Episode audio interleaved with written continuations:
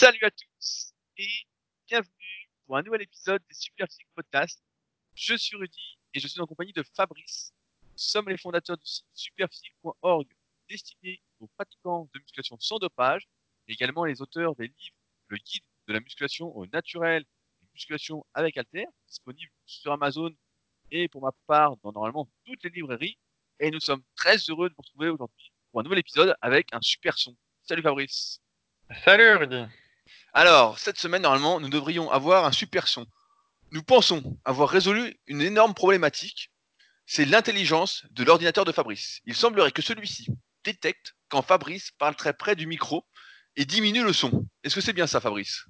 Eh ben, il semblerait que l'hypothèse que j'avais euh, posée la semaine dernière euh, se justifie. Et oui, la semaine dernière, en fait, je m'étais ennuyé à aller exprès dans un espace de coworking pour bénéficier d'une bonne connexion Internet.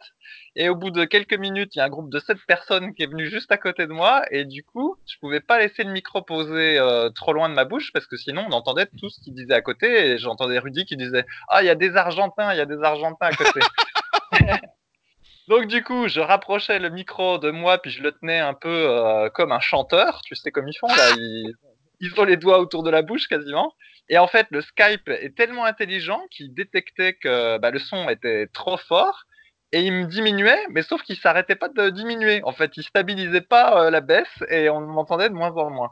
Et donc bref, bah là, je suis dans des conditions normales et je suis à 15 cm du micro et il a pas l'air de me diminuer. Donc, euh, semble-t-il, c'était pas non plus Rudy qui euh, volontairement me coupait euh, pour pouvoir monopoliser le podcast. Ah, bien évidemment que non. Évidemment que non. Alors, Fabrice, aujourd'hui, où est-ce que tu te trouves maintenant? Alors là, je suis en Uruguay maintenant. je suis dans une petite, une petite ville qui s'appelle Colonia de Sacramento. Et donc, j'ai fait ma première séance de muscu en Uruguay ce matin, dans une salle pas très loin.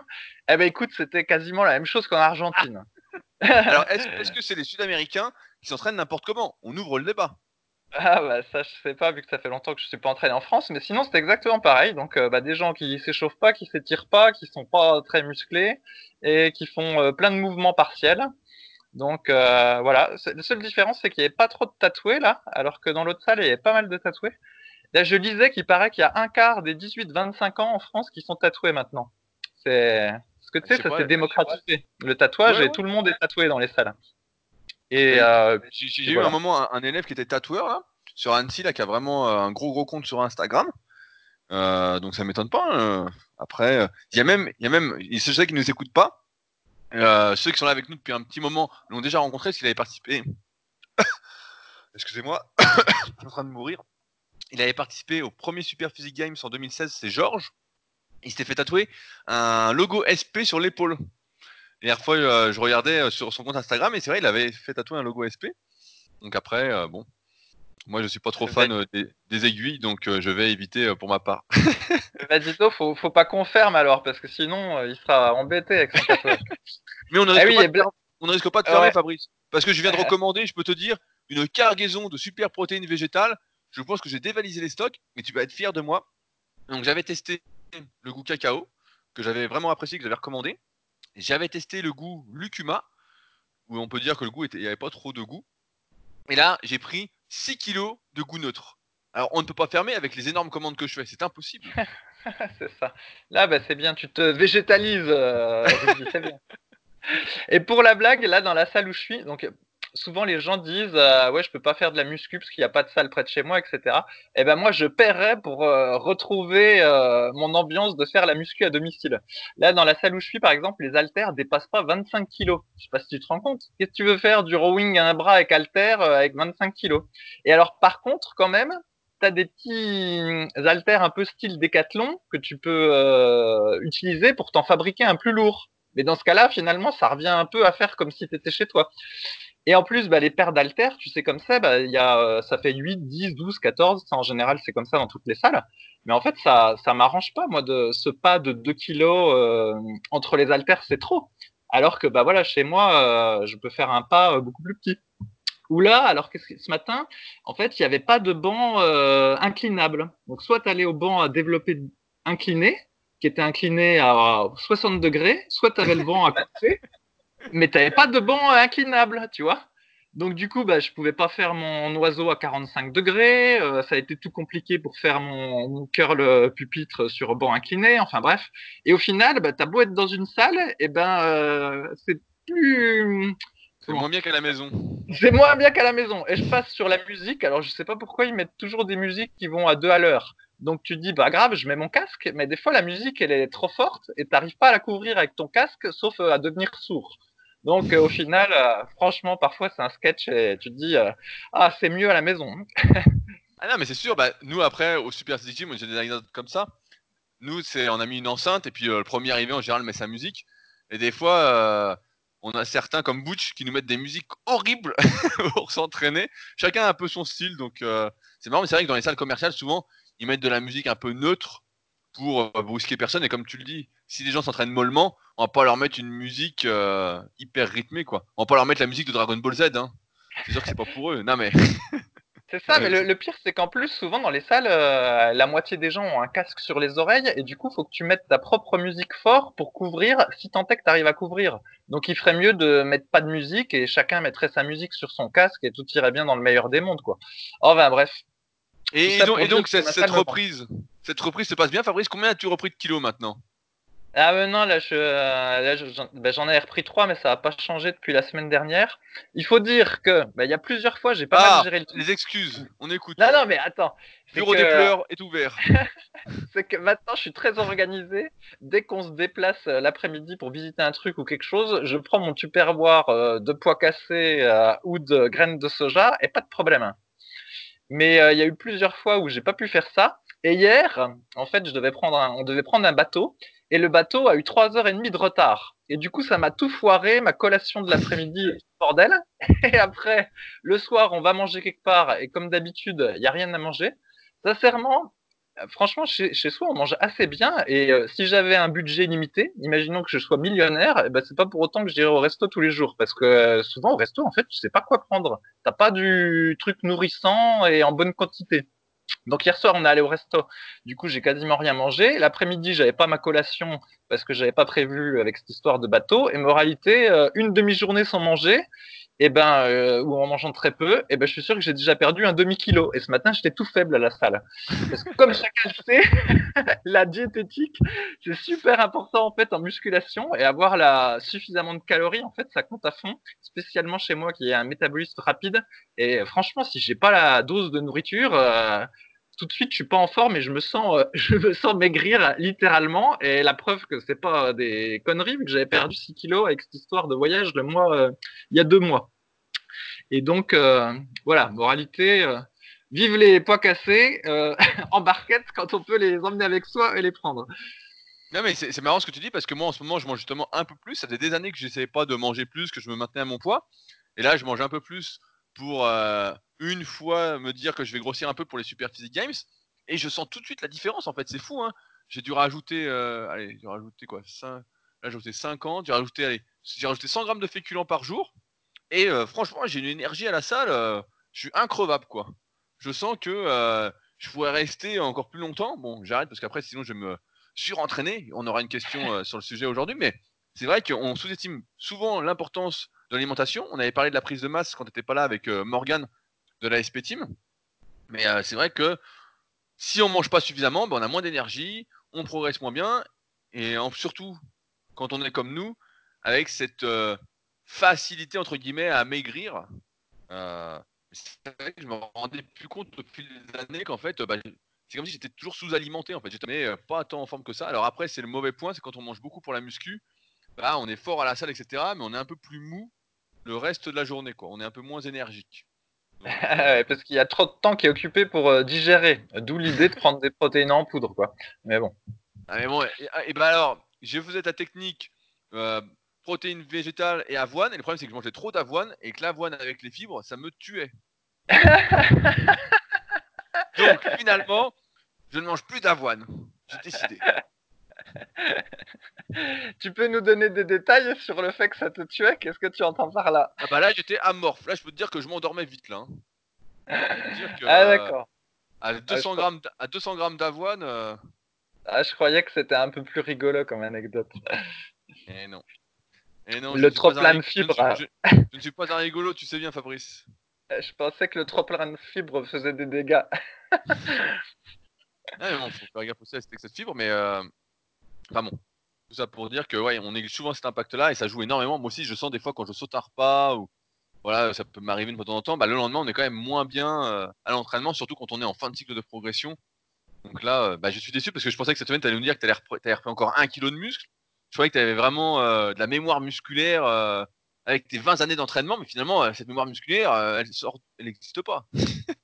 Bah si, non mais ça existe un peu, mais il faut quand même que tout soit tout soit parfait. C'est vrai que la, nourriture c'est très important. Je me souviens il y a longtemps il y avait euh, des fois des débats où euh, il y a des professeurs, il y avait comment t'appelles Dorian Yates, on lui avait posé la question, on lui avait dit si tu as le choix entre manquer un repas ou manquer un entraînement, euh, qu'est-ce que tu préfères? Et il avait dit manquer un entraînement en fait. Et sous-entendu la régularité dans les repas c'était très très important. Et donc, il y a toujours eu un débat là-dessus pour savoir quel est le euh, pourcentage euh, entre euh, l'alimentation et l'entraînement? Par exemple, dire les progrès, c'est 80% l'entraînement et 20% l'alimentation.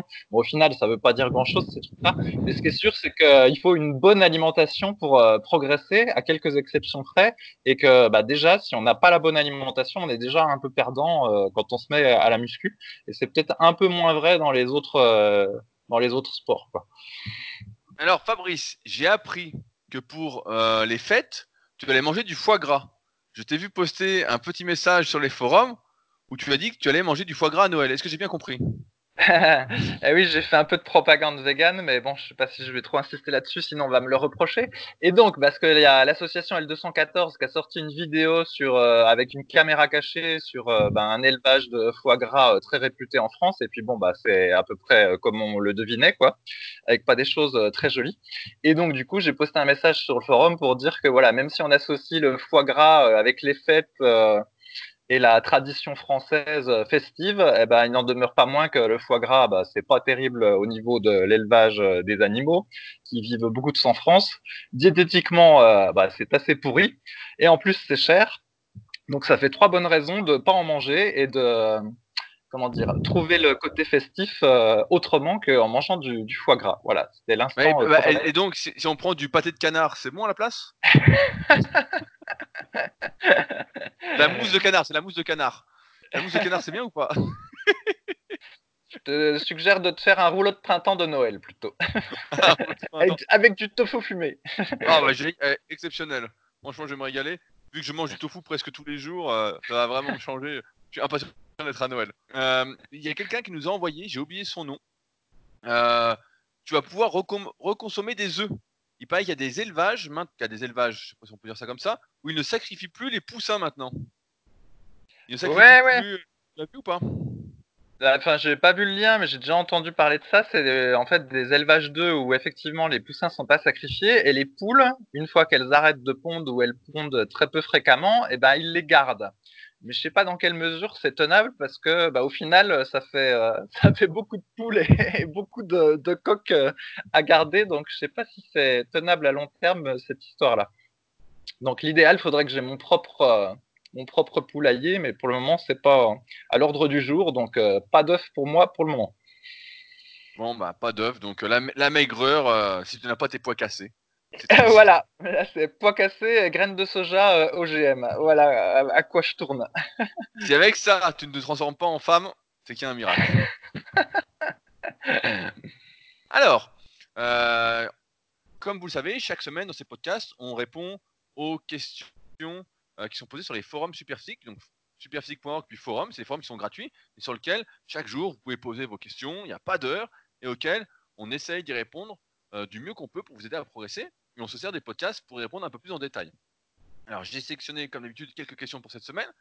La première, c'est une question de Diamé. Euh, je me présente, je suis débutant, mais de niveau intermédiaire d'après le site.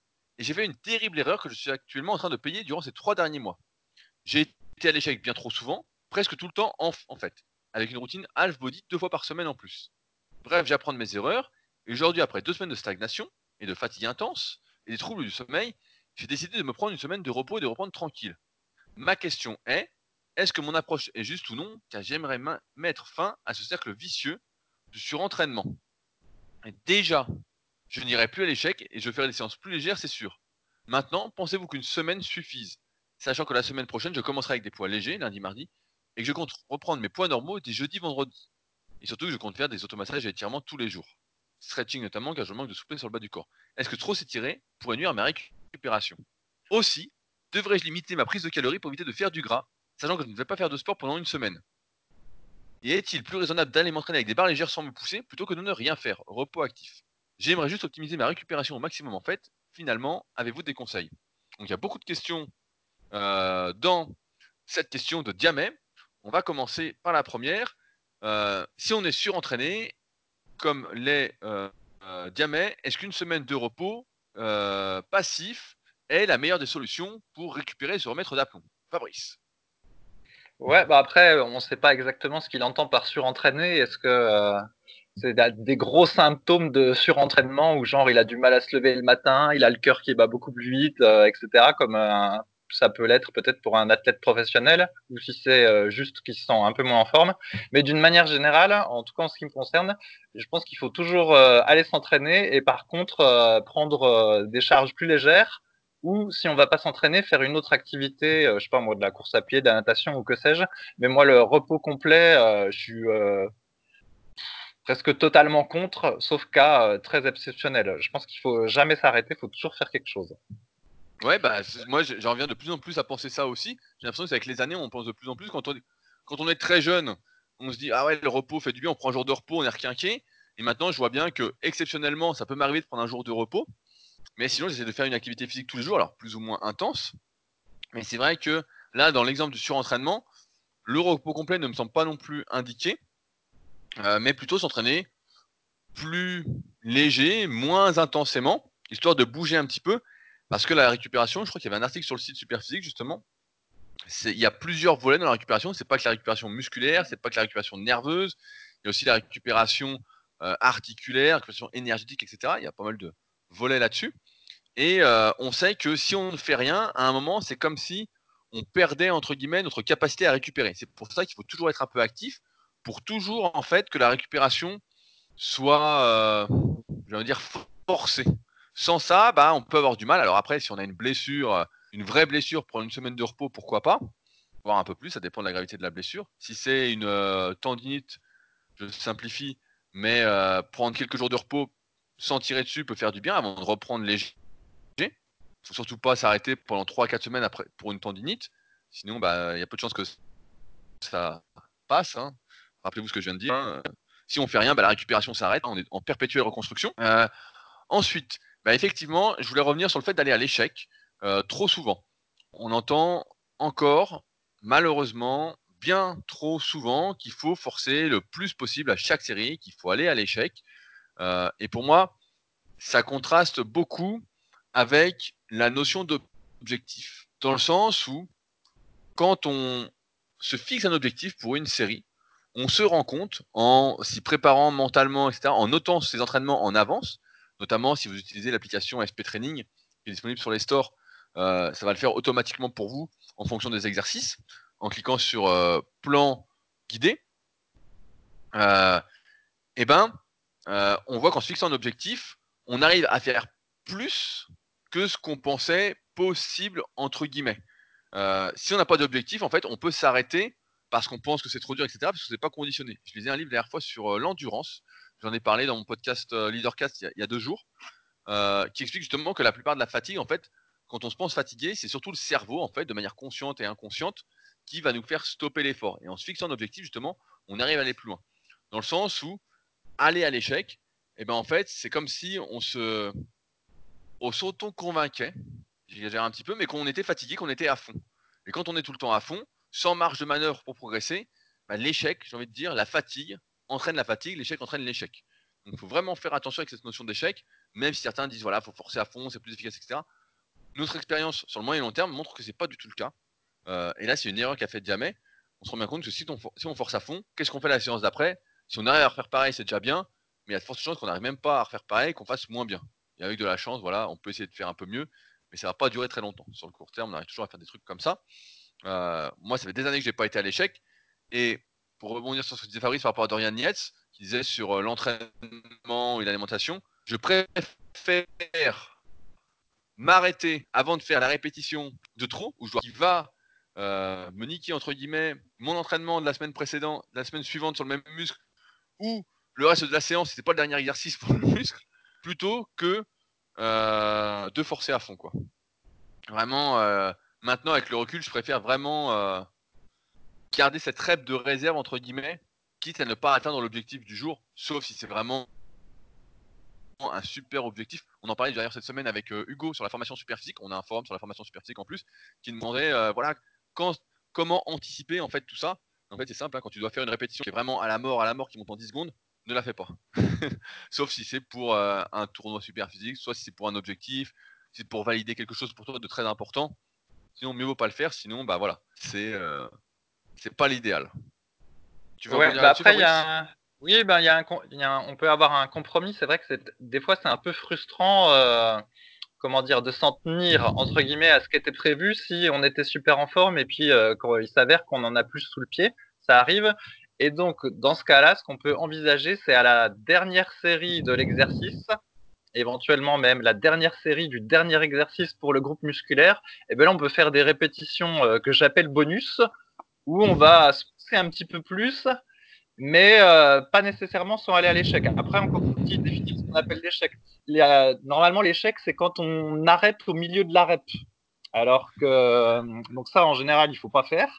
Mais éventuellement, on peut aller, c'est moins traumatisant nerveusement, une seule rep juste avant l'échec. Mais ça demande euh, de, se connaître aussi, parce que d'être capable de savoir quand, quand ça va se produire. Bref, et donc du coup, voilà, j'appelle ça les répétitions bonus à faire quand vraiment on en a encore sous le pied, puis que mentalement on n'arrive pas. Mais voilà, uniquement sur la dernière série de l'exo, voire le dernier exo du groupe musculaire. Mais sûrement pas sur toutes les séries, avec par exemple, on force à fond, puis on fait 12 reps à la première, échec à la 13e.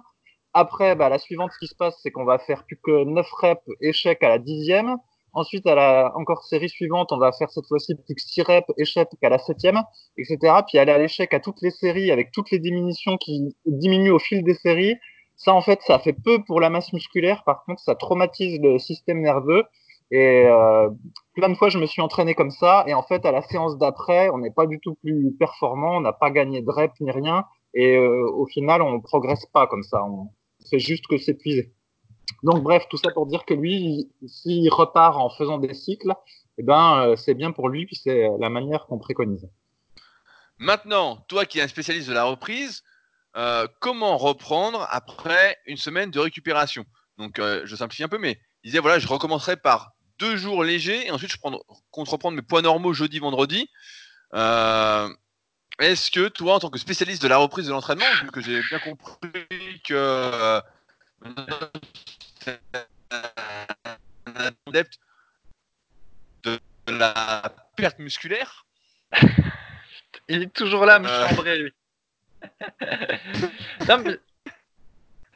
Euh, non, mais je pense que ah, j'ai du mal à entendre. Je pense qu'en fait, simplement, il peut prendre euh, ses meilleures charges, il enlève 15 euh, à 20%, et puis euh, hop, il repart là-dessus, puis il refait une petite progression au fil des semaines. Quoi. Il faut pas se, compliquer. Mais il faut surtout pas qu'il reprenne ses charges maximum dès le début, parce que c'est le principe d'un cycle de laisser le temps aux, choses. Donc voilà. Non, mais c'est vrai que on a souvent tendance, et c'est pour ça que je vais te le faire dire, mais quand on lance un cycle de progression, à pas vouloir repartir d'assez bas. Repartir de trop haut, de pas se laisser assez de marge. On a eu pas mal de petits commentaires comme ça de personnes qui utilisent l'application, qui disaient mais oui l'application vous fait partir de bas, je comprends pas, c'est vraiment trop bas, c'est trop facile. C'est fait exprès. Si on peut progresser sans s'employer, c'est un rêve, hein. ça n'existe pas dans les faits, hein. personne ne va progresser facilement, sauf au début, voilà, etc. Mais c'est mieux parce que c'est moins dangereux, ça traumatise moins le corps. Il n'y a, y a pas de débat là-dessus. Donc, faut vraiment pas hésiter à repartir de bas. Euh, voilà, 15-20%. Je crois dans le livre Le guide de musculation naturelle, je parle de 20% pour recycler. Donc euh, c'est ça. Je sais pas ce que tu dis toi dans ton livre, Fabrice. Tu dis après ces chiffres-là? Euh, bah, c'est un peu. je, dis, qu'il faut, par exemple, si on, veut faire 4 séries de 12 répétitions, il faut utiliser un poids qu'on est capable de, Attends, ça y est, ça me revient. Ça me revient. Si on veut faire un cycle à base de, par exemple, 4 séries de 8 à 12 répétitions, euh, je dis qu'il faut être capable de manipuler un poids pour lequel on peut faire une bonne douzaine de répétitions dès le début et commencer en faisant 4 séries de 8. Bref, c'est un peu compliqué. Il faut mieux retenir euh, la règle des 15-20%, c'est plus simple. Bon bah en gros tu ne te souviens plus de ce que tu as écrit quoi. Eh, j'ai un doute. Donc j'ai essayé de donner le change mais ça s'est vu. Alors celui qui a le livre de Fabrice et qui nous dira euh, quelle est la règle qu'il a mis dans son livre gagnera un livre. ça. Alors, euh, dernière partie de la question, il y a deux dernières parties de la question. Est-ce que faire des automassages et des étirements tous les jours euh, peut nuire à sa récupération? Alors, tout dépend de ce qu'on appelle automassage et étirement, dans le sens où si on fait des automassages légers, ça ne peut faire que du bien. Si on appuie comme un malade, ça peut faire des courbatures, ça peut euh, casser des fibres. Je simplifie encore une fois pour les spécialistes. Mais euh, voilà, ça peut pas faire du bien. Et les étirements, c'est pareil. Si on s'étire doucement pour bien s'assouplir, etc., ça ne peut faire que du bien, entre guillemets. Euh, si on s'étire comme un dingue, en tirant, tirant, tirant, tirant à fond, bah pareil, ça va faire des courbatures, ça va faire des micro-traumatismes. Et donc, ça va pas faire du bien. Donc, euh, prudence encore une fois, il y a un juste équilibre à trouver. Normalement, quand on s'automasse et on s'étire, le but c'est de se relaxer. On doit sortir relaxé de la séance. On ne doit pas euh, transpirer comme un dingue, on ne doit pas être tout crispé, on ne doit pas être fatigué après. On doit être détendu. Voilà, on peut avoir un petit coup de barre parce qu'on est détendu. Mais euh, si on s'étire trop, est-ce que tu continues tes étirements d'ailleurs pendant ton périple, Fabrice? Ah, bah, oui, enfin, je fais comme d'habitude en fait. À chaque séance, je fais mes, mes mobilisations au début et puis euh, mes étirements à la fin. Après, c'est vrai qu'au tout début, je faisais même les mobilisations articulaires tous les jours euh, dans l'hôtel, même quand je m'entraînais pas. Et puis j'avoue, euh, avec le temps, ça finit par me saouler. Donc là, je me contente de le faire à la salle. Par contre, je vais à la salle, si je peux, cinq fois dans la semaine. Mais parce ah que bah, je... tu as bah, oui. tes entraînements, Fabrice. Cinq séances par semaine? Bah oui, mais parce qu'en fait, euh, là, du coup, j'ai plus mes entraînements cardio et puis en plus, bah, j'utilise des charges qui sont pas mes charges de travail, donc je peux me permettre d'y aller euh, un petit peu plus euh, fréquemment. Et donc, du coup, bah, je peux faire mes mobilisations et mes étirements à chaque fois. Donc ça, c'est ça, c'est pas mal. Et puis voilà, je voulais juste je voulais juste ajouter un truc, c'est qu'avec l'âge, en plus, quand on arrête et puis qu'on reprend, la question euh, d'utiliser tout de suite, d'essayer d'utiliser tout de suite les charges qu'on avait eues avant, de toute façon, c'est pas possible parce que euh, on a les articulations qui suivent pas. Donc, euh, dans tous les cas, on est quand même obligé de redescendre plus bas, si tant est qu'on n'ait pas perdu trop de force. Moi, j'avais pas mal perdu. Mais même si j'avais pas perdu, en fait, c'était impossible de reprendre mes barres d'avant parce que ça m'aurait fait mal partout. En fait, il faut que les articulations et les tendons se, se réhabituent. Donc, voilà. Mais c'est vrai que j'avais pas cette problématique quand j'étais plus jeune. Eh Dure vite vieillir, je sais. Moi, je vieillis pas, mais bon, donc euh, c'est bien que tu nous en fasses part. ouais, et tu sais qu'en plus, euh. excuse-moi, à la salle, des fois, j'ai, au tout début, hein, j'ai fait un, ou deux tests de réessayer des exercices que j'avais pas fait depuis longtemps. Genre, par exemple, les tirages à la poulie haute en supination. Tu vois, comme les tractions barres fixes en supination, mais en version tirage. Donc les deux exos, ça faisait des lustres que je les avais pas fait, parce que bah, sur la fin, ça me, tirer un peu le poignet là du bras que j'ai en valgus. Eh ben j'ai réessayé. Eh ben même avec un poids euh, pas très lourd, eh ben paf tout de suite j'avais le, poignet qui me tirait un peu. Et donc bah moralité avec le temps, bah il y a vraiment des exercices que euh, je ne veux plus faire ou je peux plus faire ou que s'il faudrait que je reprenne, et ben faudrait que je reprenne des charges toutes légères et puis que pendant plusieurs semaines en fait je monte tout doucement, tout progressivement pour que le tendon et l'articulation se, se réhabituent et encore, quoi. C'est même pas dit qu'il se réhabituerait. Avec le temps, on sent les exos qui, qui nous font plus du bien et ceux qu'on aime bien. Et donc, bah, c'est pour ça que, comme j'avais expliqué la semaine dernière, c'est qu'au final, je refais le plus possible les mêmes séances que je faisais à la maison parce qu'en fait, voilà, j'ai ma petite sélection d'exercices euh, qui me convient bien et en fait, en changer, euh, ça, ça me fait que me, me perturber et me faire mal. Donc, ça n'a pas d'intérêt on fait de la muscu pour euh, se sentir bien. Donc euh, voilà. Ah c'est vrai qu'avec le temps, on arrive à sentir quand tu as 20 ans, je me souviens quand j'avais 20 ans, tu sens pas quand l'exercice te fait du mal ou pas, tu vas. Quand tu as une petite douleur, à une heure après, tu sens plus rien. Là, quand tu fais un exercice qui te convient pas, ah, tu sens tout de suite que euh, en as pour plusieurs jours. On se souvient tous de ton développé incliné avec terre où vous avez voulu trop forcer. Et après, tu as mis plus d'un mois pour, pour revenir bien. C'est vrai, tu as mis plus d'un mois. Donc, euh, faut vraiment faire gaffe avec les années. C'est pour ça que j'encourage vraiment ceux qui ont déjà un petit niveau, qui font la musculation depuis un petit moment, à analyse morpho-anatomique, euh, à s'analyser. Parce que beaucoup c'est important tout de suite de dégager ce qui peut vous faire du mal. La réflexion sera un peu plus chiant. Donc, euh, vous pouvez vous entraîner très très tant que vous mettez vous n'allez pas le sentir, mais dès que vous allez mettre et ben ça peut faire des petites. Et comme on le sait, briller, si on, peut dire qu'on brille. Dernière de la question. Euh, est-ce que pendant sa semaine de repos, euh, Diamé devrait sa prise de calories pour éviter de faire du gras, vu qu'il ne va pas faire de sport? Oui, bah, de notre expérience, c'est simple en fait. Quand on diminue les calories et qu'on s'entraîne pas, eh ben on perd plus vite euh, du muscle et on va dire de l'influx nerveux que quand on continue à manger euh, relativement euh, beaucoup pendant l'arrêt. Par contre, effectivement, bah, il y a un risque de prendre un petit peu de gras. Après, c'est arbitré. Est-ce qu'on veut prendre un petit peu de gras mais perdre moins, ou est-ce qu'on veut pas prendre de gras et avoir le risque bah, de perdre du muscle ou de l'influx nerveux. Donc là, comme c'est une semaine, il perdrait pas beaucoup de muscle en une semaine, peut-être rien du tout, mais déjà une semaine, ça peut être suffisant pour perdre un peu d'influx nerveux, spécialement avec une alimentation euh, hypocalorique. Mais ça dépend des gens. Ah ouais, tu sens directement, car vous avez dû le sentir aussi, si on maigrit pendant le repos, la reprise est super dure. Hein. Donc c'est pour ça qu'on dit qu'en vacances, euh, prenez des vacances ou vous êtes au repos, mieux vaut pas au pire, que vous allez reperdre ensuite en vous entraînant, en faisant du cardio, n'hésitez pas. Mais, euh, mais, je suis surpris d'ailleurs, tu disais que tu fais plus de cardio là quand tu es en déplacement, Fabrice? Bah là non, j'ai pas trop euh, l'opportunité. Je suis dans des grandes villes. Euh, bah, j'ai la même problématique que les gens qui sont dans les grandes villes en fait. Qu'est-ce que tu veux faire? Je veux pas faire du vélo dans la salle. Donc bah du coup, du coup je j'en fais plus. Cela dit, je marche souvent plusieurs heures par jour, hein, donc ça compense un peu. Tu, tu cours plus non plus là? Non, non, non. Ah non. Oh là là, c'est la sédentarité là, hein Qu'est-ce qui se passe? Non mais t'inquiète, je marche quand même. Hein. Mais effectivement, je fais plus la course à pied. Mais attends, t'as déjà été dans une grande ville? Tu veux courir dans une grande ville au milieu des voitures, etc. Ça, ça a pas d'intérêt.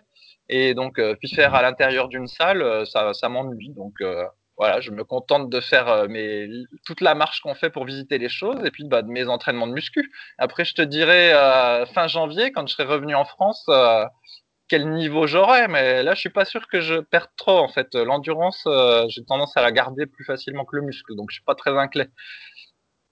Tiens, en, parlant de ça, tout à l'heure je lisais euh, le dernier Sport Heavy. Sport Heavy, c'est un magazine français qui est euh, assez qualitatif sur ses articles, etc. Et dedans, il y avait la mère de Boris Dio, un basketteur français qui était interviewé, qui disait que son fils avait autour de 30 pulsations par minute ah oui, mais ouais, mais au réveil ou euh, Ouais, ouais, au, réveil, bien évidemment. Ah d'accord. Et toi, t'avais combien T'avais dit au réveil? Je me souviens plus. 38. Euh, ah oui, d'accord. Donc t'étais pas mal par rapport à, ce monsieur-là.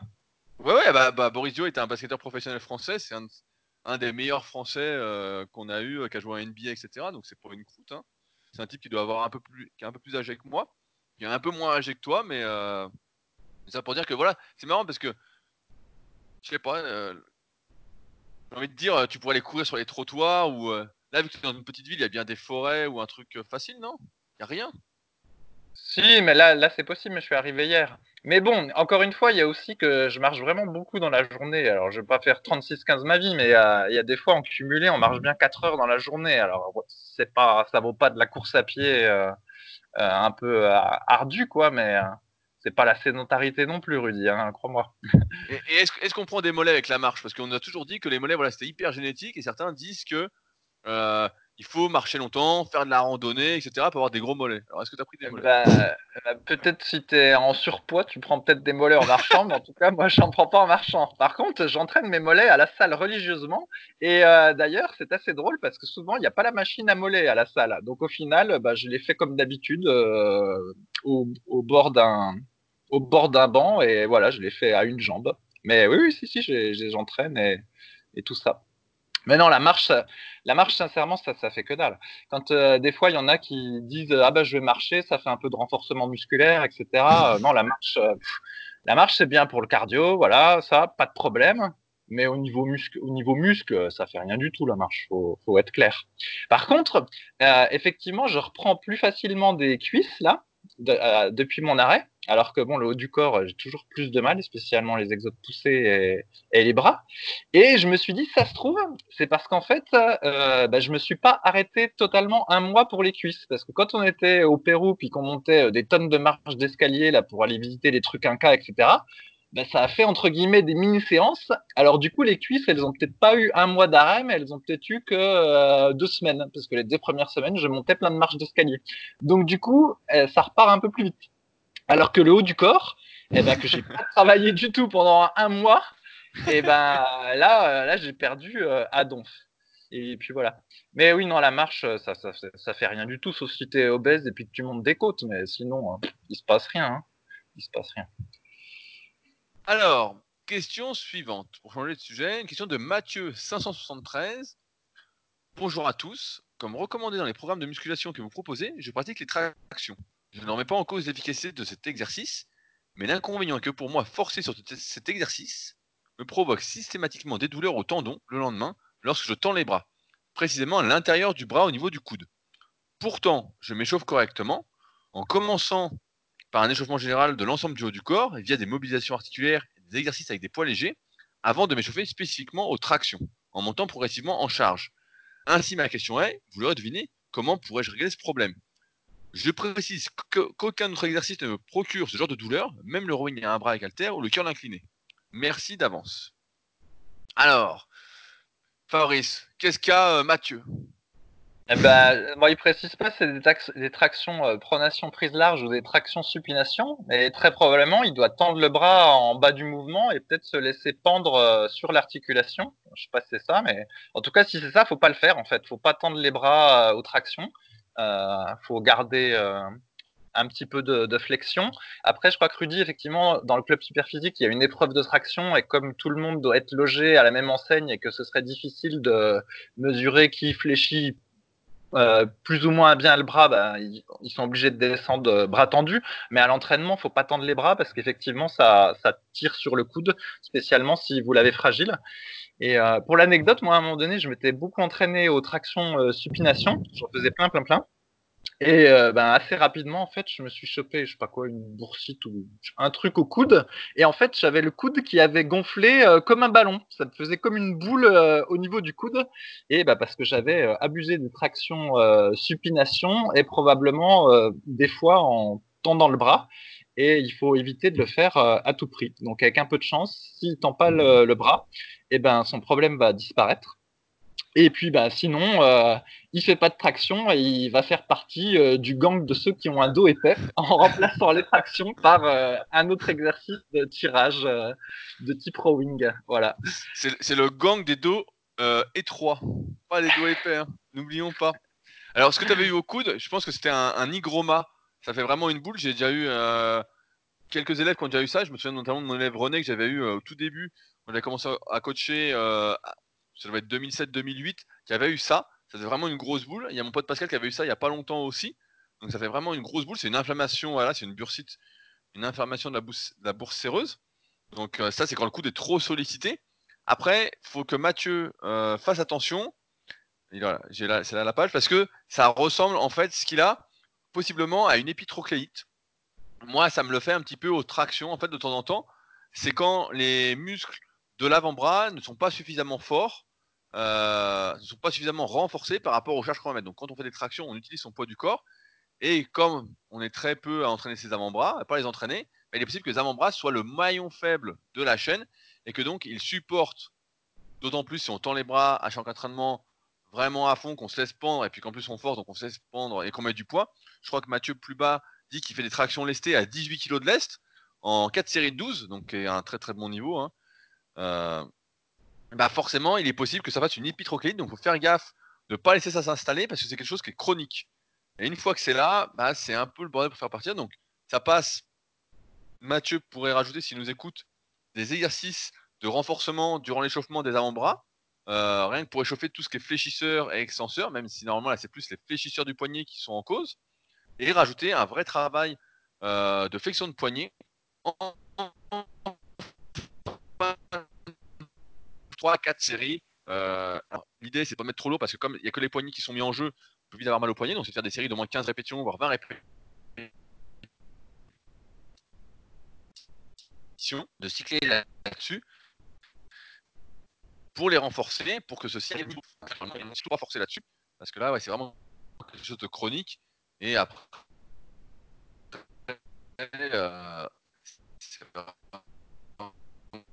le bordel. Hein. Là, vraiment, euh, vraiment compliqué à faire partir. Donc moi, je pencherais plus pour ça, une épitrochléite. Après, on est ça encore. A priori, c'est de plus en plus d'en avoir. Donc euh, on essaye euh, d'aider au mieux euh, avant que ça devienne trop catastrophique. Mais dans tous les cas, si ça fait mal, il ne faut pas l'accentuer. Il faut trouver des solutions pour s'entraîner différemment et tester plusieurs hypothèses.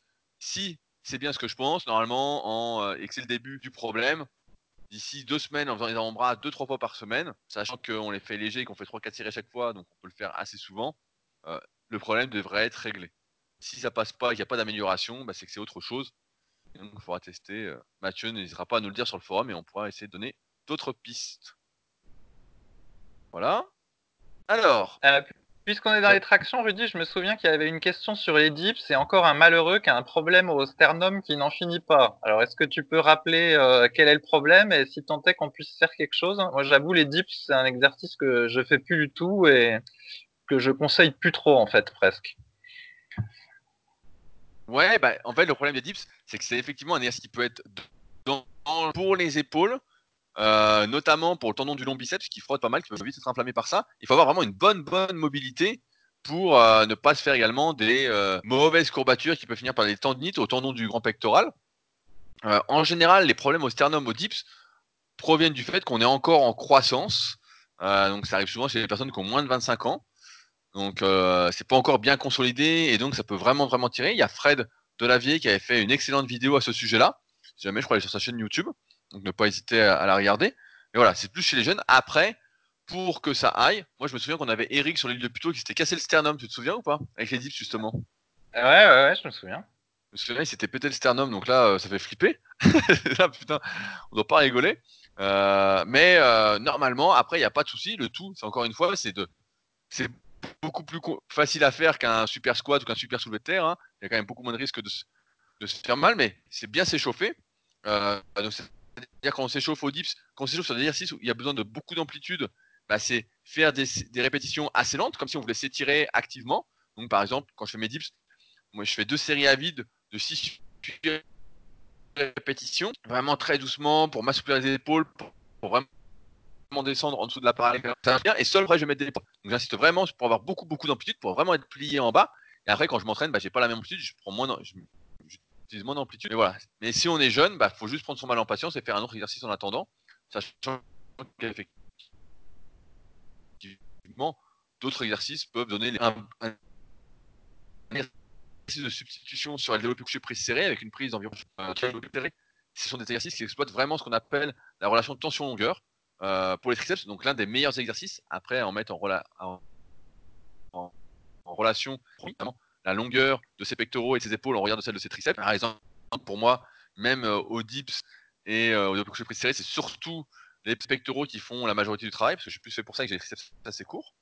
il faut vraiment faire gaffe là-dessus, mais sinon, on peut le remplacer après par des exercices d'isolation. Si on est jeune, normalement, pour les problèmes de sternum, c'est qu'on est très jeune, on ne devrait pas avoir de problème au coude pour faire des exercices qui peuvent être traumatisants comme euh, des extensions nuque ou le Magic Triceps que j'ai montré euh, dimanche dernier sur ma chaîne YouTube euh, avec Alter. Je vais montrer une petite variante si vous ne l'avez pas encore vue. N'hésitez pas à aller la voir, hein, ça prend 5 minutes. Mais voilà, c'est pas obligatoire, mais oui, c'est courant en fait. Moi, je me souviens pareil quand je, quand les dips, ça me tirait un peu le sternum. Hein. Et plus on a envie, plus ça tire, et après, ça fait vraiment une mauvaise sensation. sternum, Fabrice? Euh, bah non, moi j'ai jamais trop eu ce truc-là, mais je me souviens de cette vidéo de Frédéric Delavier et gros... Non, si je suis là. Tu m'entends? Tu m'entends, Rudy Allô, allô? Rudy?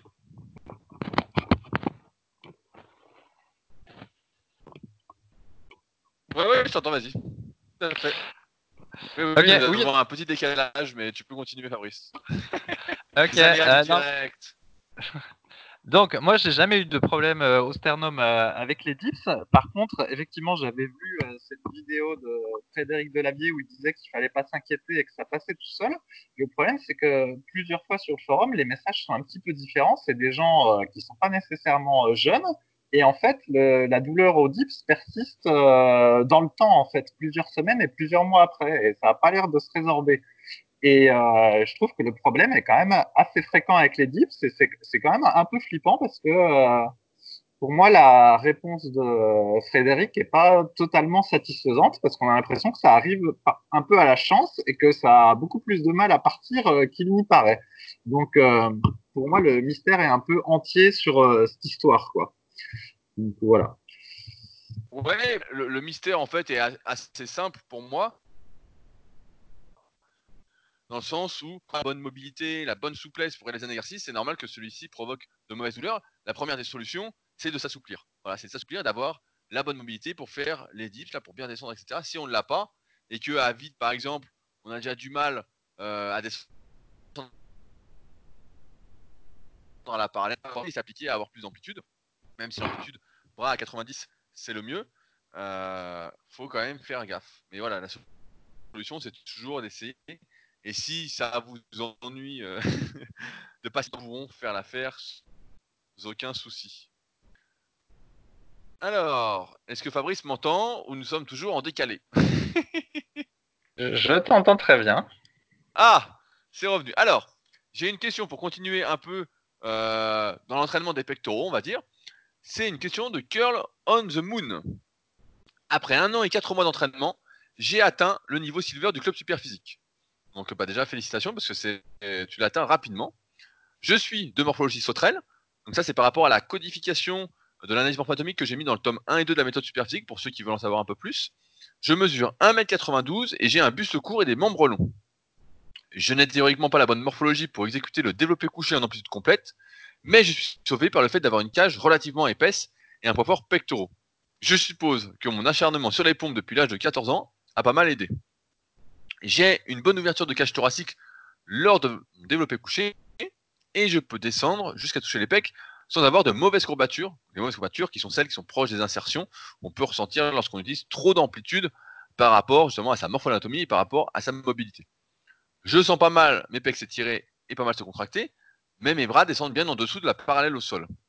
J'ai passé très difficilement trois séries de 10 à 85 kg. Euh, je sens que ma progression est vraiment lente, même si l'exercice de être très difficile avec la montée dans des poids. Ma question est simple.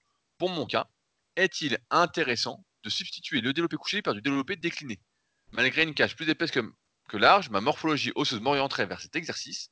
Cela réduirait mon risque de blessure et corriger les erreurs le plus tôt possible, contribuer à une meilleure progression sur le moyen et long terme. Me permettra-t-il d'optimiser ma séance pour les pectoraux et avoir une meilleure progression? Ou dois-je attendre de stagner totalement au développé couché avant d'en changer? Fabrice, tente tout. Est-ce qu'on le tout pour le tout? Non, bah en fait, je pense que avec ce qui, effectivement, le problème, le problème, c'est quand tu as une cage étroite et des longs bras, bah là, c'est vraiment le, pire cas. Mais après, bah, s'il dit qu'il a une grosse cage thoracique qui compense un peu et qu'il n'a pas de mauvaise courbature, bah, ça veut dire que l'exercice, a priori, lui convient. Après, euh, progresser au développé couché, euh, de toute façon, c'est toujours difficile.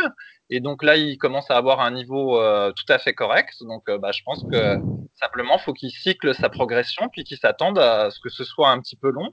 Mais je crois pas qu'il soit nécessairement euh, nécessaire de passer au développé décliné, qui est pas non plus la panacée, hein, parce que le développé décliné, euh, comment dire, euh, d'une séance à une autre, c'est pas toujours facile de mesurer, euh, comment dire, de, de, mesurer son, son amplitude, parce qu'on peut cambrer plus ou moins le dos, euh, poser la barre plus ou moins de manière différente.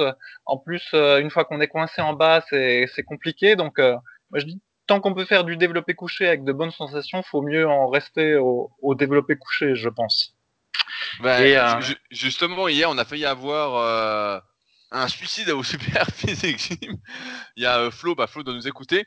Il est au développé décliné et il a mal raccroché la barre. eh oui, je vois. il, a, euh, raqué qu'un côté? Voilà, il a raqué qu'un côté. Et l'autre barre euh, est arrivée en travers du cou. Heureusement, il y avait du monde pas loin, mais il n'y avait pas super lourd. Mais sinon, putain. Non, mais après, sur la question, faudrait voir une vidéo. Moi, j'aime bien voir des vidéos. En général, pour mes élèves, je fais filmer les exercices, donc euh, c'est plus simple. Il faudrait voir une vidéo d'où descendent les coudes exactement.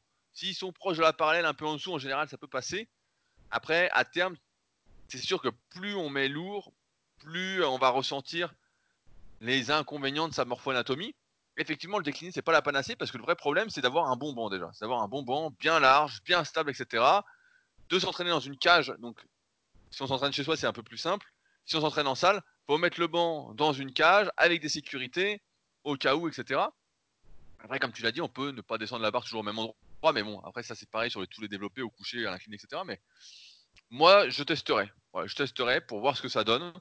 Euh, beaucoup de personnes à chaque fois ont peur de faire des tests, etc. Moi, je pense qu'il faut tester, il faut pas avoir peur. En fin de séance, hein, faire un test, il va bien voir si ça lui fait mieux les pecs ou moins bien les pecs. je me souviens que euh, Jean Texier, dans les guides pratiques de bodybuilding, conseillait euh, à ceux qui avaient du mal à prendre des pecs avec le, développé couché, ce qui n'est pas le cas euh, de Curl on the Moon, excellent pseudo d'ailleurs, euh, de faire du décliné sur un banc décliné de 10 degrés. Donc, pour aider un petit peu à mieux solliciter les pecs, parce qu'on se met plus dans l'axe de la plupart des fibres du grand pectoral.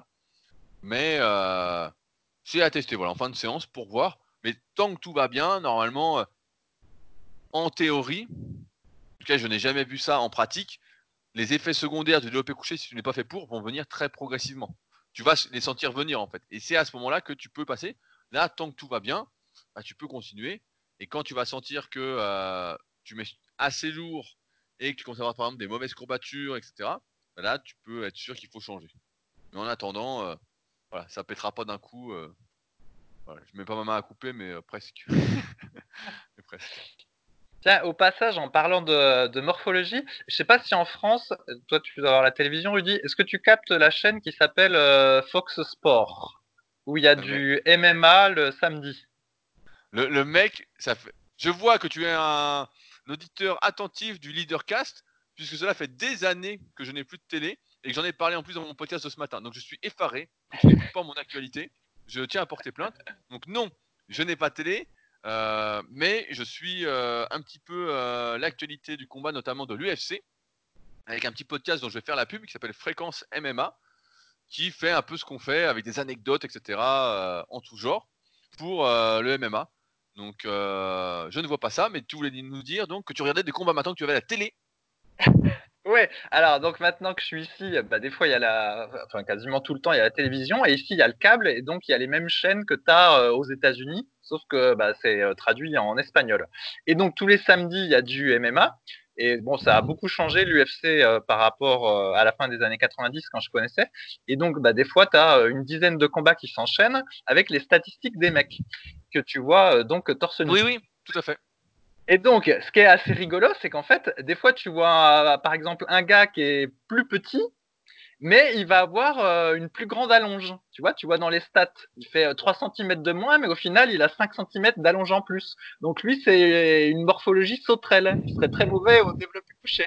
Et puis, bah, donc tu vois qu'il y en a qui ont euh, naturellement une, une, bonne cage thoracique et puis tu les sens assez musculaires, alors que bah, des fois, il y en a qui ont carrément un peu le même truc que moi. Tu sais, une cage thoracique étroite et un pectus. Euh, voilà, comme ceux qui suivent les podcasts savent que j'ai aucune mémoire pour tous les noms et que donc je demande chaque fois à Rudy de me redire les noms des différentes choses que j'oublie. Bref, et donc et, comme de par hasard, et eh ben ceux qui sont dans cette situation-là, et eh ben ils ont pas du tout de pec.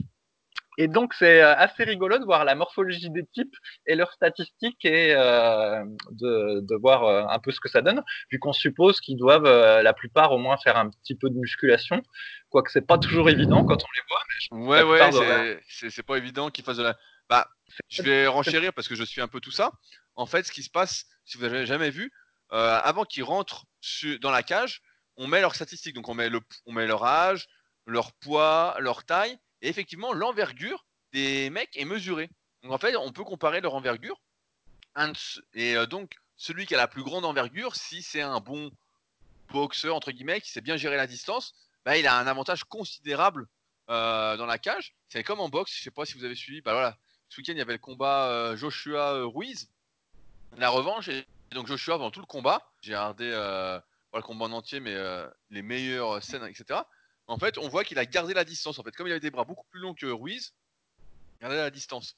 Et donc, euh, en MMA, c'est un peu pareil. On a John Jones qui est en light heavyweight, donc qui est en moins de 93 kg, qui est euh, une vraie sauterelle, qui a des jambes longues, des bras longs, etc. Et puis, euh, qui met des low kicks à distance, qui garde la distance tout le temps avec ses bras, etc. Et les mecs n'arrivent pas à, l'attraper, en fait. Donc, c'est un vrai, vrai. L'allonge, plus on a d'allonge, là, c'est comme le basket, en fait, plus ça aide, en tout cas. Après, euh, à technique égale, bien évidemment. Hein. Si on fait pas de sport de combat et contre quelqu'un qui fait des sports de combat qui est court, euh, on n'a aucune chance. Euh, mais on voit, quelle que soit la catégorie, même s'il est très très léger, on voit vraiment que les sauterelles, voilà, normalement, sont assez avantagés dans ces sports-là. Et ceux qui sont un peu dinosaures, comme je dis, qui sont très courts, eux, c'est beaucoup plus dur. En général, c'est plus des, des lutteurs. Bah, par exemple, comme euh, si j'ai pas de conneries, j'ai plus trop sa morphologie en tête, mais comme Rabib euh, Nurmagomedov, l'actuel champion des euh, chez les légers. Je sais plus, je crois c'est moins de 70 kilos. Les spécialistes me corrigeront, mais qui lui, voilà, est plutôt court et c'est un lutteur quoi. Si t'attrapes, t'es cuit. Mais, mais, justement, bah là, il y a bientôt un combat entre Ferguson, qui sera, je crois, en mars ou en avril, qui est lui plutôt une sauterelle.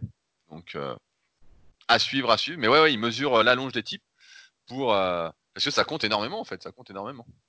Mmh, voilà, donc tout ça pour dire qu'en fait, c'est euh, regarder le MMA, c'est un bon truc pour voir les différentes euh, morphologies et comme quoi on est tous euh, différents et que bah, nécessairement à la salle de muscu, il se passe des choses différentes aussi. Ouais, après sur la muscu, bah pareil, je regarde un petit peu. Pas beaucoup font vraiment de la muscu comme nous. aucun. Ils font beaucoup d'exercices de préparation physique, comme recommanderait Christophe Cario par exemple il ferait plus euh, des exercices comme lui préconise, des enchaînements d'exercices comme lui préconise. Euh, ils vont pas faire de la musculation classique. À un moment, il y avait John Jones, justement, j'avais fait une vieille vidéo, elle est encore sur ma chaîne YouTube, ce qui s'appelait John Jones fait-il n'importe quoi? Où justement, il s'était mis au powerlifting pour préparer son combat. Et c'était une horreur le truc. C'était euh, horrible, horrible, horrible. Il faisait du soulevé de terre de rond, il faisait du squat. On voyait qu'il n'était pas du tout fait pour. voilà, ça n'allait pas du tout. Euh, donc la plupart en général font vraiment de la prépa physique, mais pas du tout de la musculation comme nous on pourrait faire, comme on le répète régulièrement sur les forums, quand on a des questions du style euh, qu'est-ce que, quel programme je devrais faire euh, pour m'améliorer au sport de combat que je fais deux fois par semaine. Bah, la, meilleure des choses à faire, c'est d'ajouter une troisième séance de sport de combat. voilà, c'est pas de faire une séance de muscu. voilà, c'est déjà de pratiquer son activité physique si c'est elle le principal. Après, si on a des objectifs physiques, Là, effectivement, c'est différent. Et dans ce cas-là, mieux vaut s'entraîner comme nous, on le préconise, parce que c'est ce qui donne les meilleurs résultats. Mais euh, sinon, c'est extrêmement intéressant de voir. Euh, moi, j'aime bien tout ce côté un peu entraînement, etc. De voir. Euh, c'est encore l'une des seules activités sportives, même si c'est géré par des sociétés, c'est pas des fédérations, c'est des sociétés, hein, des entreprises.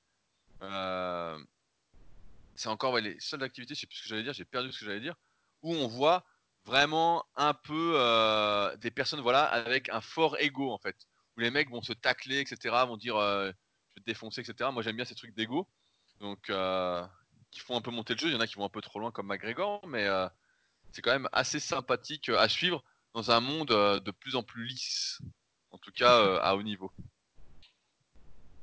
Donc Fabrice ça veut dire que quand tu rentres en France tu te mets au MMA vu que c'est maintenant ce sera légalisé en France à partir de février ah ouais, non, mais je, je savais pas. Mais figure-toi que quand je les regarde, à chaque fois, je repense où, euh, quand j'étais adolescent, euh, que je voulais être champion de karaté ou champion de combat ou quoi que ce soit. Et là, de les regarder, je me dis, oulala, comment à un moment donné, j'avais envisagé d'être euh, champion de quoi que ce soit. là, la dernière chose dont j'ai envie, c'est bien de faire un combat comme ça. C'est moi qui te le dis. Mais non, mais c'est qu'à l'époque, ton époque et moi juste après, c'était Van c'était le kickboxing, c'était. Euh, connu Ken Shamrock aussi. Voilà. Peut-être Gracie aussi. Ouais, voilà, c'était beaucoup moins euh, complet que maintenant. Chacun avec sa spécialité. Euh, tu sais pourquoi pas. Là, on a affaire à des types qui sont bons dans tout pratiquement. Donc là, le mec, peu importe la situation, euh, ah, c'est des machines. Et puis on voit que les types finissent mal hein, en plus. Hein. À force de se prendre énormément de coups dans la tête, de forcer, etc. Ça finit pas bien pour beaucoup, quoi. Donc bon. Mais euh, c'est parce qu'avant tu étais téméraire et maintenant tu es euh, frileux, peureux. voilà, je, je, me suis embourgeoisé. Rocky, tu t'es embourgeoisé. Que tu reprennes ton petit shaker d'œuf euh, cru. Alors, on se fait une petite dernière question qui en comprend en fait plusieurs. C'est une question de Nessis Fira. bonjour tout le monde. Depuis la vidéo de Rudy, effectuant son Magic Triceps, j'ai décidé de décaler cet exercice que j'avais sur ma séance PEC euh, pour le mettre sur la séance dos triceps, à la place de l'extension nuque. Ma question est la suivante. Que puis-je puis remplacer par... Non, il s'est trompé, donc je vais refaire la question. Par quoi puis-je remplacer mon pullover classique euh, comme exercice? Je sais bien qu'il existe plusieurs exercices, mais il est difficile de savoir lequel choisir. Pour mes pectoraux, je faisais actuellement développer couché avec la barre, développer incliné avec les haltères et pullover.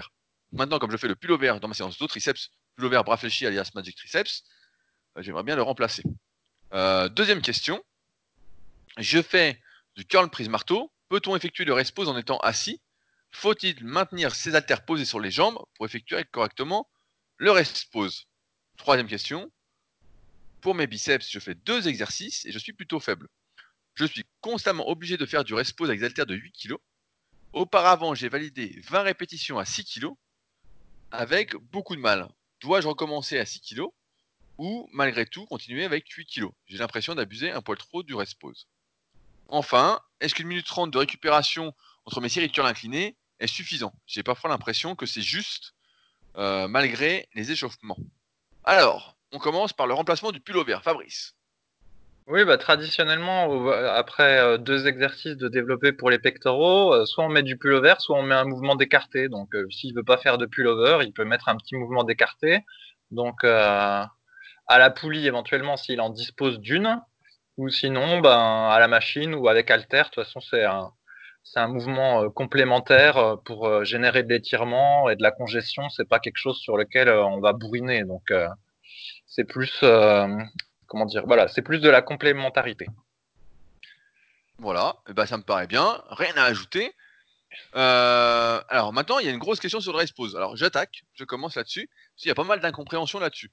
Le respose qu'on préconise avec Superphysique, que je développe euh, régulièrement dans les vidéos sur YouTube, et euh, eh ben en fait, l'idée, c'est de ne pas arrêter sa série. Donc si on pose les haltères sur ses cuisses, par exemple quand on fait du curl prise marteau, pour euh, faire du rest pause, pour moi, c'est comme si on arrêtait sa série en fait, parce que on est complètement au repos.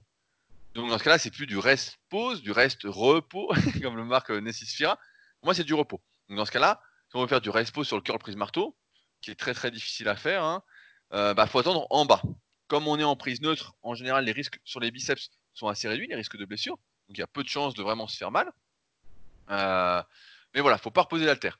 Ensuite, sur le curl incliné, sur le rest pose, en fait, moi j'ai une règle simple que j'énonce à chaque fois à mes élèves quand ils débutent le coaching, je les vois euh, faire euh, du curl incliné, parce que c'est l'exercice où on utilise assez facilement du rest pose, et même pour les épaules, si les exercices en série longue aux épaules, c'est assez simple, c'est qu'on ne doit jamais rest poser avant la moitié de la série. Euh, j'ai même tendance à dire jamais avant 10 répétitions. Donc c'est d'abord 10 répétitions et ensuite seulement on peut rest poser, à l'instar du 20 reps squat qu'on faisait à l'époque, on forçait comme des malades, euh, où on enchaînait au moins 10 répétitions et après on y allait une par une. Après, l'idée, avec les années, personnellement, c'est que je mets un temps de rest pause. Donc euh, sur le cœur incliné, je prends 5 inspirations. À la presse à cuisse, j'en prends 3. Euh, j'essaye de quantifier ce rest pause pour ne pas que ça s'éternise. Parce que quand je faisais des séries de 100 aux épaules, je me souviens que bon, je crois que ma plus, longue, ma plus longue série avait duré 9 minutes. Donc je pense que là, ça c'est peut-être un peu trop. Donc j'essaye vraiment de quantifier ça. Donc pas du respo dans la moitié de la série. Et normalement, donc il y a deux solutions. euh, c'est pour ça que je vais conclure sur la, troisième question, c'est que 1 minute 30 de récupération sur des séries longues, c'est trop peu. C'est rare que ce soit suffisant. Plus une série est longue, contrairement aux idées reçues qui circulent, plus il faut allonger le temps de récupération pour pouvoir refaire la même série. Quand on fait des séries de 10-12 répétitions, ça passe très bien, en début de cycle en tout cas. Après, normalement, il faut l'allonger un petit peu. mais en série longue, bah, c'est très rare que ça passe, ou alors c'est que le poids est vraiment très très léger. Donc il ne faut pas que tu hésites, Nessis, Fira, à augmenter ton temps de récupération. Et d'autre part, l'autre petit problème peut-être, si tu fais des rest avant la moitié de la série avec 8 kg, ça m'étonnerait, parce que normalement 20 à 6, tu vas pouvoir monter moi jusqu'à 14 ou 15 à 8 kg sans rest. Normalement, ça doit bien se passer. C'est peut-être, comme le disait Fabrice tout à l'heure, euh, dans sa super salle en Uruguay, c'est que passer de 6 à 8 kg, c'est peut-être lourd pour toi. Ça rajoute quand même 33% euh, de poids en plus. Et dans ce cas-là, eh ben, il faut. La solution que je donne pareil à mes élèves, c'est d'aller acheter des lestes de cheville qu'on trouve à Decathlon, des lestes de 1 kg tu mets autour des poignets ce coup-ci, et comme ça, tu pourras mettre 7 kg et progresser avec 7 kg avant de passer à 8. Souvent, l'incrémentation en poids peut être trop importante. Donc euh, voilà. Mais sinon, le rest pause, faut pas hésiter à le quantifier. Et encore une fois, c'est du rest pause. Donc c'est pas vraiment euh, du repos. C'est là la, nuance. Fabrice, veux-tu me compléter? Oh non, t'as fait une bonne réponse et en plus t'as même juste dans ton calcul de 33% en plus. Je viens de le vérifier à la calculatrice. C'est tout à fait ça, 33,33333% en plus entre 6 et 8. Donc en fait c'est une progression énorme et c'est vrai que c'est pas pratique du tout en fait une telle augmentation de poids. Euh, c'est difficile à gérer et donc euh, heureux ceux qui s'entraînent chez eux et qui peuvent faire des augmentations plus petites. Sinon, bah, l'idéal est d'avoir euh, un système pour compléter, comme vient de dire Rudy. sinon, sinon, vous êtes, baisé. sinon, faut être déjà fort et euh, bah, prendre déjà 12 kilos. Comme ça, euh, tu passes de 12 à 14 et ça fait une augmentation plus petite que de 6 à 8. Non, mais c'est vrai qu'en plus, comme justement les gens qui vont dans les salles, ils sont de moins en moins forts, et ben c'est vrai que c'est gênant en fait ces, ces, incrémentations qui sont trop élevées. Comme au développé couché où des fois tu as plein de disques de 20, plein de 10, plein de 5. De temps en temps, il y en a des 2,5, puis encore des fois il y en a pas. Et c'est vrai que pour celui qui est pas très fort, qui fait du développé couché, je sais pas moi, à 30 kilos, et ben après il va pas passer de 30 à 40 d'un coup, tu vois, ça, ça gêne en fait la, la progression. Donc euh, c'est vrai que c'est pas c'est pas pratique et on peut s'étonner qu'il n'y ait pas plus de petits poids en fait dans les salles, alors qu'on sait que euh, le fait d'avoir une progression la plus progressive possible est euh, important pour euh, progresser en muscu. Donc, je ne sais pas si c'est étonnant quand on sait que la plupart des salles sont des salles commerciales qui ne sont pas destinées à aider le pratiquant à progresser au mieux. Je ne, suis pas très, je ne suis pas très étonné. Mais mais non, non, mais c'est vrai qu'il faut faire attention à ces incrémentations de poids. Et c'est d'ailleurs pourquoi les séries longues sont. On les préconise souvent, et beaucoup d'ailleurs, ce sera ma vidéo qui sortira dimanche sur ma chaîne YouTube sur les séries longues en musculation.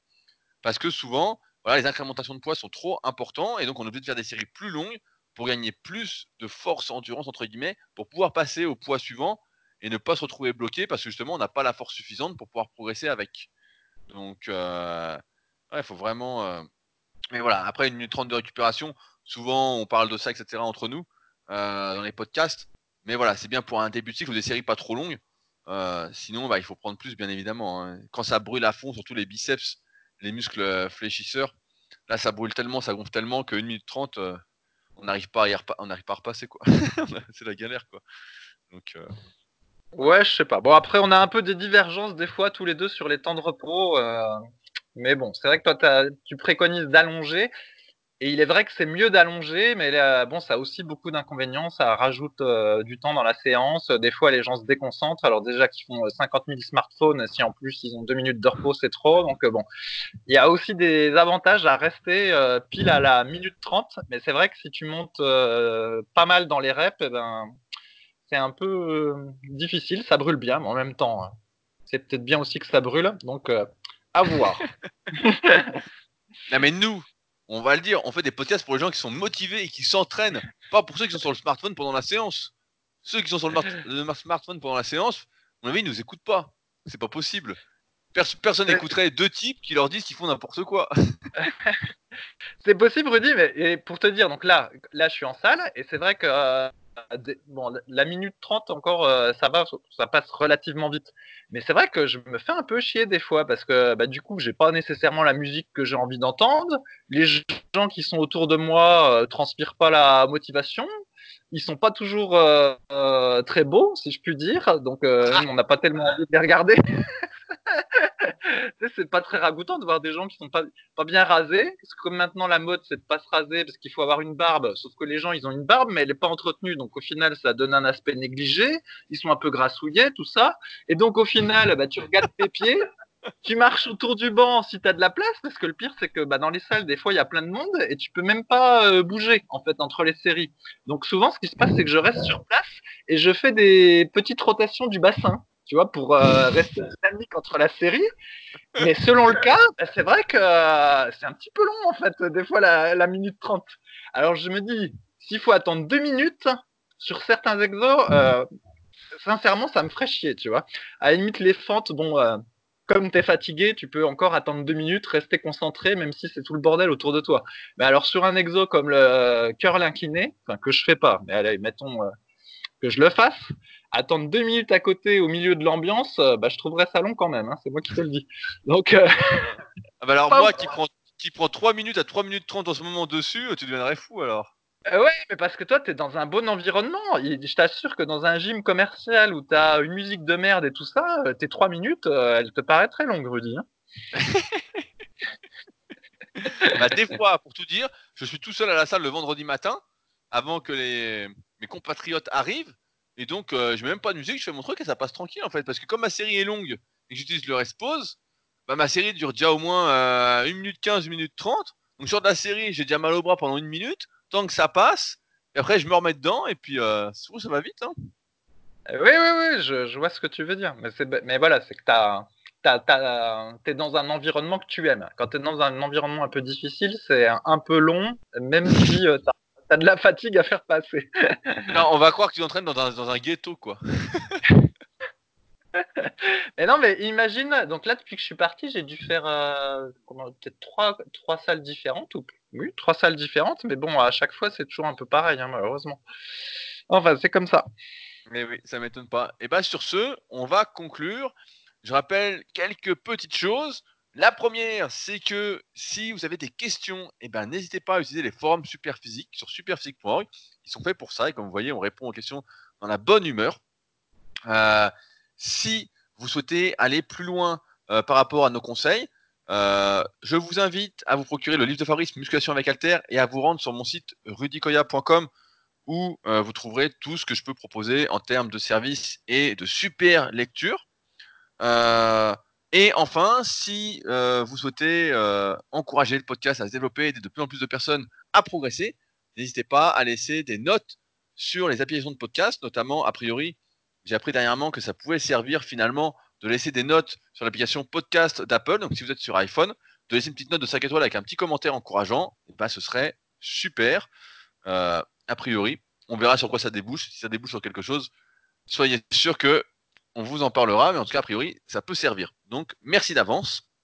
Et sur ce, donc, bah, on se retrouve la semaine prochaine pour un nouvel épisode. Et comme vous avez vu, on a eu pratiquement un sans faute au niveau du son. Juste un petit décalage. Je sens que la semaine prochaine, on sera proche de la perfection. Sur ce, donc, à la semaine prochaine. Salut, à bientôt.